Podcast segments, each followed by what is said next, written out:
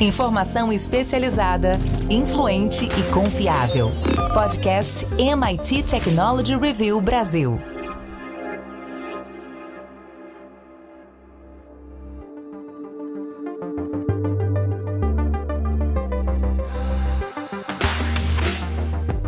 Olá, eu sou André Miceli e esse é mais um podcast da MIT Technology Review Brasil. Hoje eu, Rafael Coimbra e Carlos Aros vamos falar sobre as apresentações corporativas.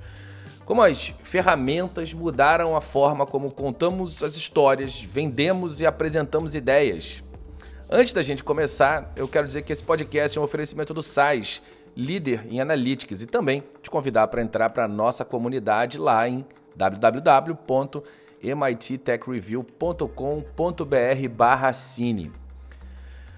Rafa Coimbra, conta um pouco dessa evolução sobre como nós contamos histórias. Quero saber como o uso das tecnologias, dos slideshows e mais tarde do próprio PowerPoint, como isso tudo mudou a maneira como as apresentações são feitas e percebidas nos, no mundo dos negócios. André, para quem é do, desse século, né, não é do século passado, é, parece que o PowerPoint sempre existiu, o famoso PPT, porque isso hoje virou quase que um padrão de apresentações dentro de empresas ou de pessoas que vão fazer anúncios para consumidores e também outras empresas. Mas fato é que essa história começa lá atrás e era extremamente mais difícil você fazer uma apresentação. A gente usa essa palavra slide até hoje, mas os slides antigamente eram feitos uh, por outras empresas, era uma superprodução, você tinha o um envolvimento de fotógrafos, designers, o pessoal que montava ali um slide, um, um, um fotograma, seja lá como é, como é que a gente pudesse chamar na época, para fazer com que aquele momento ali fosse apresentado visualmente. Isso mudou na época a maneira como a gente contava histórias. Você usou um termo muito interessante porque o que não muda ao longo uh, dessa trajetória toda é a contação da história, uma narrativa. O que mudou foi que lá no século passado a gente começou a incorporar elementos audiovisuais. E isso, obviamente, naquele momento começa a tornar essas apresentações mais interessantes. A, a pessoa que estava narrando ali, contando uma história, vendendo uma ideia, ela acabou tendo o auxílio de algo mágico, algo interessante, que despertava a atenção das pessoas. E isso foi evoluindo. Quando chegam os computadores, e aí vem o PowerPoint e o Keynote da Apple também, isso muda radicalmente a forma como se constroem essas apresentações. Porque antes, como eu disse, você tinha uma equipe, às vezes, à parte só para fazer isso, empresas especializadas em montar apresentações. E o que o PowerPoint faz na prática é dar poder a quase qualquer pessoa a criar uma apresentação. De uma maneira muito simples, intuitiva, a pessoa coloca, colocava um texto ali, um gráfico aqui, uma imagem ali, muito mais difícil do que hoje em dia, mas para a época isso foi uma evolução. E aí as próprias pessoas começaram a criar suas apresentações e mais, ter o controle de apresentar as suas ideias. Isso também foi uma, uma revolução. E é o que a gente vive mais ou menos até hoje. Tivemos aí algumas fases, não sei se, se alguém aqui pegou o Prezi, que era um aplicativo que fazia umas apresentações, parecia uma montanha russa, eu ficava meio incomodado às vezes com tanta dinâmica. E fato é que continua evoluindo. Hoje a gente já vai começar a ter daqui a pouco o Copilot da Microsoft, usando inteligência artificial generativa para fazer essas apresentações também de forma ainda mais fácil tanto em termos de geração de imagem quanto de texto. Então isso, isso vai evoluindo. A gente só tem que tomar cuidado, André, porque é, ficou criado quase que um padrão. Um, a, a, a, gente ficou meio viciado no, no, PowerPoint. E até hoje, por incrível que pareça, tem gente que não consegue fazer uma boa, boa apresentação. Faz uma coisa ali só com texto, sem, sem alguma imagem interessante, ou às vezes só para justificar que tem uma apresentação. Para você ter uma ideia, só para encerrar aqui essa primeira parte, tem gente que é contra a apresentação de PowerPoint em reunião. O Jeff Bezos, o antigo CEO da Amazon, ele não gostava, ele não proibia. A reunião dele tinha que ser curta e se alguém quisesse vender alguma ideia, tinha que escrever um texto de seis páginas, muito bem feito, com bons argumentos, com lógica, porque PowerPoint para ele era uma perda de tempo. Então é, é importante que a gente também perceba se faz sentido e até que ponto faz sentido a gente hoje ainda usar PowerPoint. Eu gosto muito, desde que seja bem usado. Vou pegar esse último ponto para chamar o Aros para essa história. E Aros, é, o vício do PowerPoint faz com que as ideias sejam naturalmente associadas, a venda de ideias seja naturalmente associada a, a, a, esse tipo de solução, a uma apresentação, a templates, a imagens. E não necessariamente sempre foi assim. Óbvio que, é, como tínhamos um, um, custo de produção muito mais alto e, e essa, esse envolvimento de profissionais diferentes, de um projeto maior fazia com que essas apresentações fossem usadas em anúncios de grandes produtos, em reuniões de maior relevância, em negócios maiores. Quando essa tecnologia barateou, caiu na mão de, de todo mundo e todo mundo passou ali a usar esse tipo de recurso para trabalhar.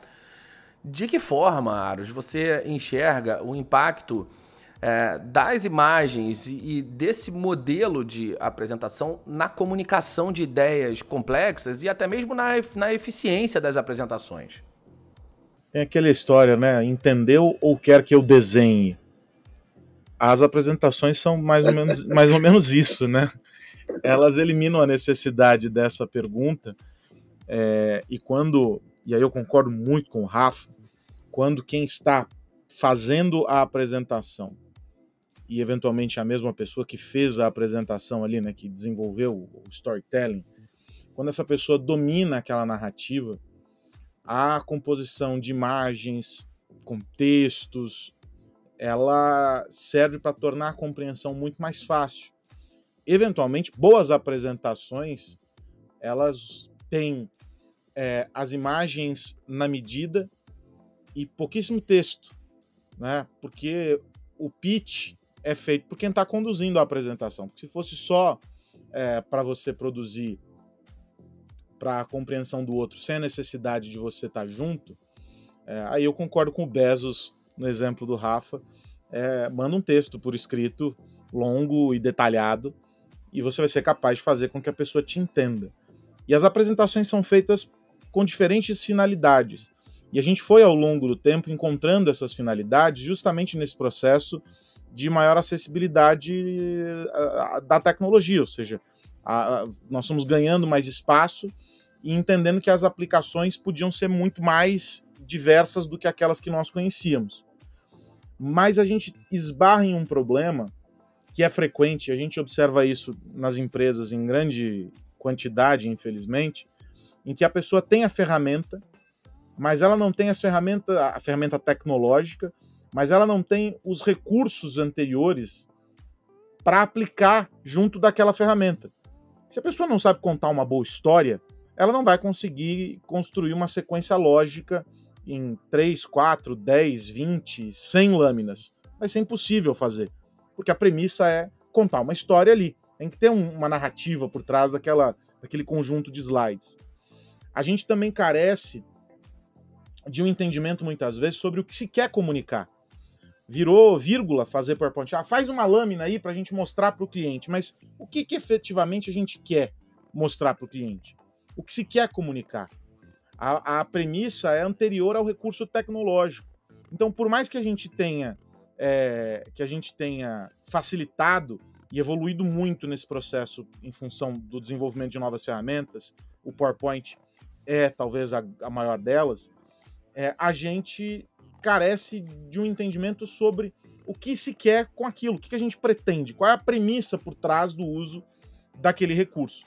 E aí a gente esbarra em um problema em que essa comunicação, por mais recursos que a gente tenha, ela ainda é deficiente. E isso vale para as organizações, isso vale uh, para o uso governamental. É frequente a gente encontrar apresentações de órgãos técnicos, e, como jornalistas a gente, a gente acaba esbarrando muitas vezes com isso, né? Você vai em coletiva para entender, os caras produzem lá é, páginas e páginas de apresentação, e quando você olha, você fala assim: meu Deus, tecla SAP, isso aqui é incompreensível. O objetivo da apresentação é simplificar o que já estava no documento em texto, mas isso acaba não acontecendo. Então, a gente tem um, um, impacto positivo, que é o do, do, maior acesso a um recurso, democratiza, vamos usar essa palavra, é, democratizou o uso, mas a gente não tem ainda é, é, a finalidade encontrada na maior parte dos casos. A gente faz porque todo mundo faz e é legal fazer, então a gente precisa ter. Mas efetividade, efetividade mesmo, em poucos casos. Grandes apresentações, muitas vezes, não tem a necessidade do uso do PowerPoint. Ela está no discurso bem feito, na narrativa bem construída e num objetivo muito claro sobre o que se quer comunicar. Esse é o verdadeiro poder da comunicação nesse caso. Rafa, e sobre o poder da, da comunicação, a gente tem aqui falado sobre como o PowerPoint, ou enfim, essa lógica de apresentações pode simplificar e eventualmente até deturpar algumas, algumas informações e atrapalhar a comunicação de algumas ideias. Como você acha que a gente pode usar ah, as, as ferramentas como, como essas de maneira que uh, a gente consiga manter a integridade das informações e, e que consiga também passar essas ideias de uma forma mais eficiente? Dependendo da situação, André, a gente pode usar elementos que sejam mais atraentes e aí essas, essas apresentações elas precisam ficar mais sofisticadas Estou é, falando isso porque a gente está num contexto em que existe uma disputa muito grande por atenção. Então você imagina você fazer uma apresentação uh, hoje em dia, está todo mundo com o celular na mão. Se você der uma meia gaguejada de chatice na sua apresentação, obviamente a pessoa já vai pegar ali o celular, já vai entrar no WhatsApp, já vai ficar vendo o que está acontecendo uh, no mundo paralelo porque a sua apresentação está chata. Então, essa construção da narrativa que o Aro estava falando, o jeito de contar e de chamar a atenção das pessoas o tempo inteiro é algo hoje muito mais desafiador. Então, essa estrutura ela tem que ser pensada não para que a pessoa ela fique falando ali de uma maneira isolada, que também é um erro muito comum. É preciso que o condutor dessa apresentação faça isso de forma que a plateia fique engajada. Como você pode fazer isso? Ou usando recursos mais interessantes, você pode jogar um vídeo, uma música, um, um fazer de repente uma pergunta no meio, que é outra forma, ou seja, você conduz a plateia ou o seu time a participar da sua narrativa.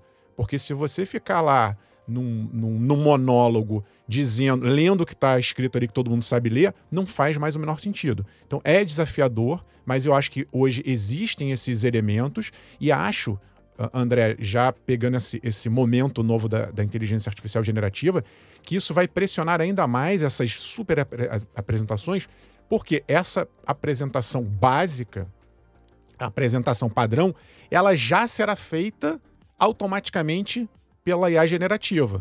Então, as reuniões hoje, elas vão começar a ser ouvidas. Você imagina, você pode fazer.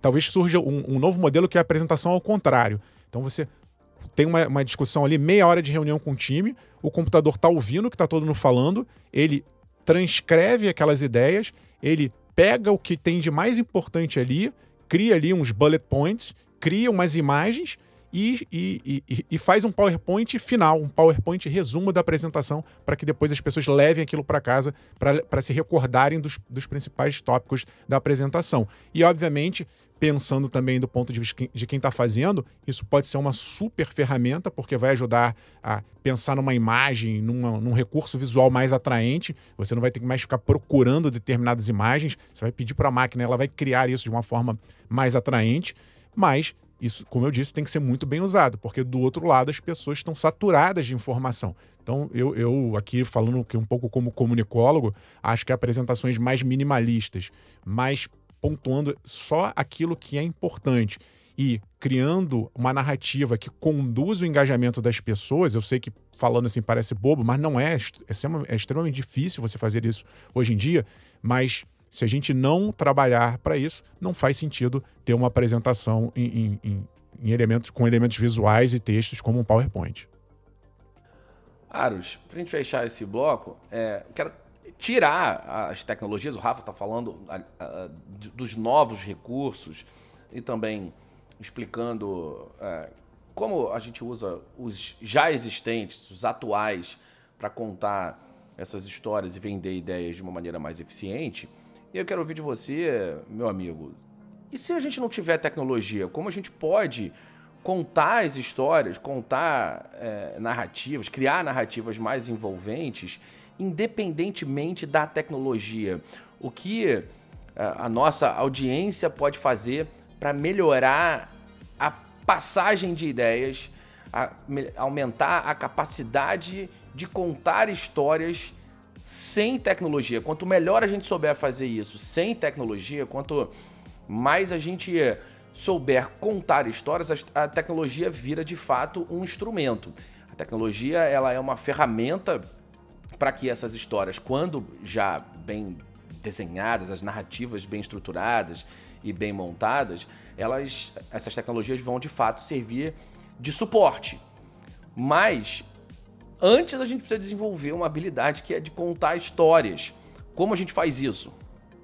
Usando a tecnologia primordial, o cérebro. Né? A gente já nasce com o, o, a capacidade de se comunicar. E o ser humano, é, entre todos os animais, é aquele é, que consegue fazer isso uh, de uma maneira a trazer a racionalidade, a trazer as emoções e a combinar tudo isso de forma a expressar uma mensagem que vai alcançar os demais interlocutores. Esse processo não acontece só é, com base no próprio indivíduo, mas, sobretudo, é, a partir da capacidade que o indivíduo tem de compreender os demais. Comunicar é um processo de validação uh, das referências, dos, dos sinais, dos códigos do outro. Né? É se perceber também nesse processo de troca com o outro. E daí que, no caso de um, de um processo que ocorre no ambiente corporativo, uh, muitas vezes o que está se tentando fazer é convencer, na verdade, não só no ambiente corporativo, mas nós aqui três reunidos estamos tentando uh, convencer quem está nos ouvindo uh, de algumas ideias e de alguns insights que a gente está compartilhando aqui a partir desse tema. no ambiente de trabalho, você está tentando comprovar ali a eficiência de um projeto, defender uma ideia que pode melhorar uh, algo na empresa, pode fazer com que se venda mais, enfim, os mais diferentes cenários. E isso tudo acontece a partir da percepção de que existe uma necessidade, existe um objetivo, você tem algo, um alvo a ser alcançado. E você faz isso entendendo quem são as pessoas no meio do caminho que precisam ser convencidas. Portanto, é um processo muito mais sobre o outro do que propriamente uh, sobre aquilo que você quer defender de fato. Os argumentos que você vai usar, a maneira como você vai concatenar essa sua história. Né? A gente faz narrativa, a gente faz storytelling o tempo inteiro. Quando a criança quer convencer a mãe a comer o doce antes uh, da refeição principal, ela cria uma narrativa com um argumento. Nem sempre são bons os argumentos, mas há uma narrativa ali. Isso vai sendo aprimorado ao longo da nossa existência, ao longo da nossa vida de modo que é, a gente fala muito sobre as, as hard skills, uh, e há muito de hard skills uh, na comunicação, mas, sobretudo, as soft skills são imprescindíveis, porque elas nos permitem estabelecer esse vínculo e essa conexão com o outro. E eu insisto, se uh, comunicar é você fazer validado, ter a sua ideia, sua mensagem validada pelo outro e vice-versa e a gente precisa disso cada vez mais nas empresas, no ambiente acadêmico, em todos os lugares. Essa nossa capacidade de compreensão. A tecnologia, muitas vezes, passa a ideia de aproximação, mas ela acaba, muitas vezes, por distanciar. Conversas que teriam começo, meio e fim e um resultado muito objetivo e em poucos minutos, às vezes numa ligação telefônica ou presencialmente, elas duram, às vezes, dias inteiros em mensagens com um delay enorme na comunicação, porque você responde uma mensagem, vai fazer outras coisas e, e você acaba esquecendo de responder é, a, aquela pessoa. Então, a gente perde a eficiência, a gente se distancia, imaginando erroneamente que a gente está se aproximando das pessoas. Aproxima em alguns contextos, evidentemente, mas distancia em muitos outros. Portanto, quando a gente entende que a comunicação é essencialmente de um para o outro e o que está no meio do caminho é, como você disse, é recurso, é instrumento para facilitar essa comunicação, isso fica muito mais fácil. Comunicar é você fazer aquilo que está na sua cabeça, está dentro de você, conseguir ser compreendido pelo outro. Você vai fazer isso entendendo qual é o contexto do outro, quais são é, é, as referências do outro, e essa troca ela se torna muito mais significativa. As empresas precisam trabalhar a comunicação como um elemento básico do cotidiano dos profissionais. A gente fala muito sobre cultura, comunicar está dentro desse pacote. Você fazer com que as pessoas se percebam ali dentro. E isso faz com que as empresas tenham equipes mais entrosadas, tenham uma maior efetividade nas mensagens que são é, trocadas ali, elimina tempo no fim do dia, aumenta a produtividade, aumenta a capacidade das pessoas de troca e de trabalhar em equipe. No limite, você consegue trazer muito mais resultado para a organização, simplesmente fazendo com que as pessoas se comuniquem de maneira mais solta, de maneira mais eficiente, sem ruídos no meio do caminho. O que mais você precisa saber? Bom, é isso. Hora de virar a chave. E aí eu pergunto pro Rafa Coimbra, Rafa, no que você vai ficar de olho essa semana? Tô de olho, André, nos carros autônomos na Califórnia. Teve uma mudança significativa essa semana passada por lá, porque a Comissão de Serviços Públicos aprovou robotáxis 24 horas por dia, 7 dias por semana. Quem está ouvindo aqui pode lembrar que já tinha testes lá nos Estados Unidos, principalmente ali na Califórnia, mas o que acontece é que basicamente duas empresas líderes ali do mercado, a Cruise, a Cruise que é uma subsidiária da, da General Motors, e a Waymo, que é da Alphabet, a dona do Google, elas estavam ali no momento de testes. Então elas tinham carros autônomos que faziam esse tipo de serviço, mas no caso da General Motors, da, da, da Cruise, isso acontecia só durante um, um, período noturno ali de 10 às 6 da manhã, e a Waymo podia trafegar ali em algumas áreas específicas, sempre com o motorista humano ainda ali fazendo uma supervisão. Agora não. Agora essas duas empresas estão autorizadas a operarem seus táxis robôs 24 horas por dia, sem pessoas ali dirigindo, sem nada.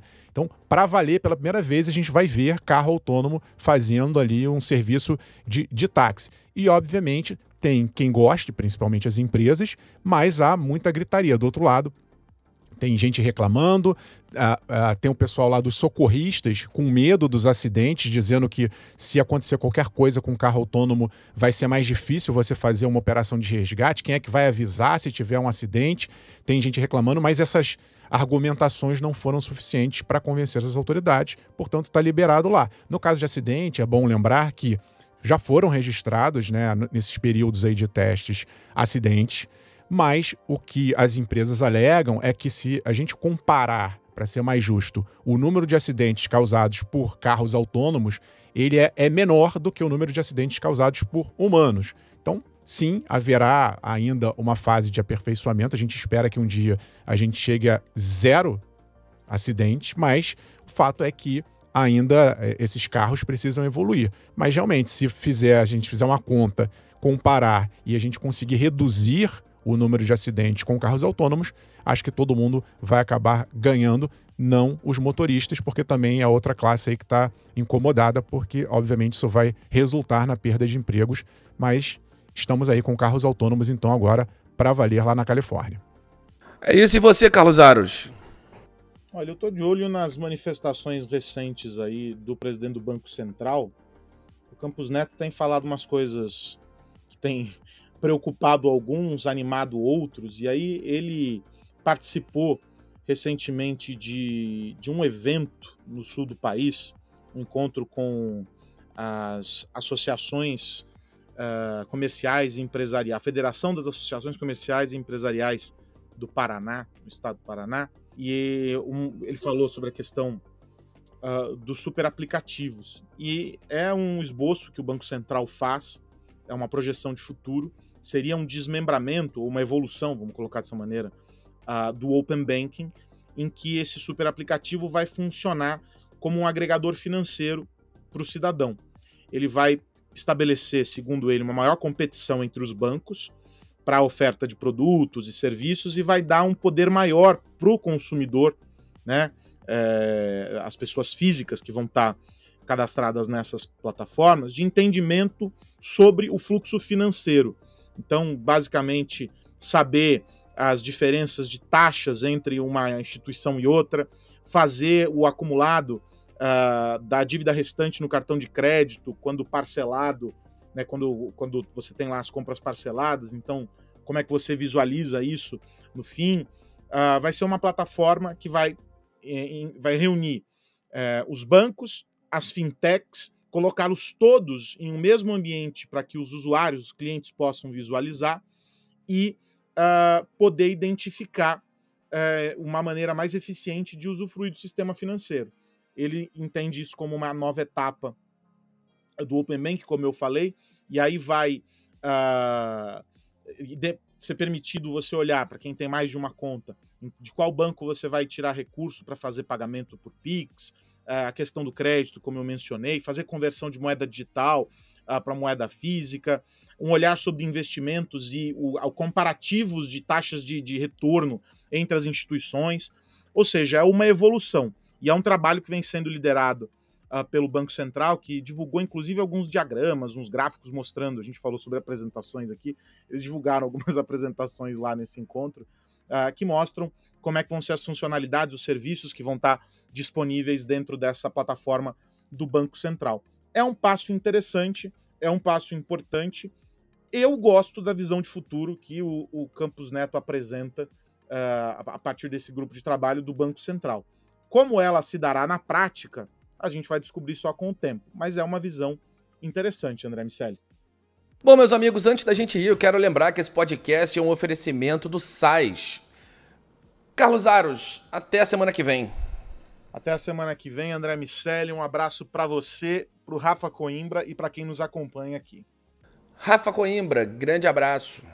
Abraço, André, Aros e a todo mundo que nos ouve. Convido o pessoal sempre a dar um pulo nas nossas redes sociais, muito material bacana. Se você curtir, quiser comentar, compartilhar, dá um pulo lá e bate um papo com a gente. Um abraço e até semana que vem. É isso, semana que vem tem mais podcast da MIT Technology Review Brasil para a gente falar sobre tecnologia, negócios e sociedade. Um grande abraço para você que nos ouve. Tchau, tchau. Você ouviu o podcast MIT Technology Review Brasil, apresentado por Tech Institute.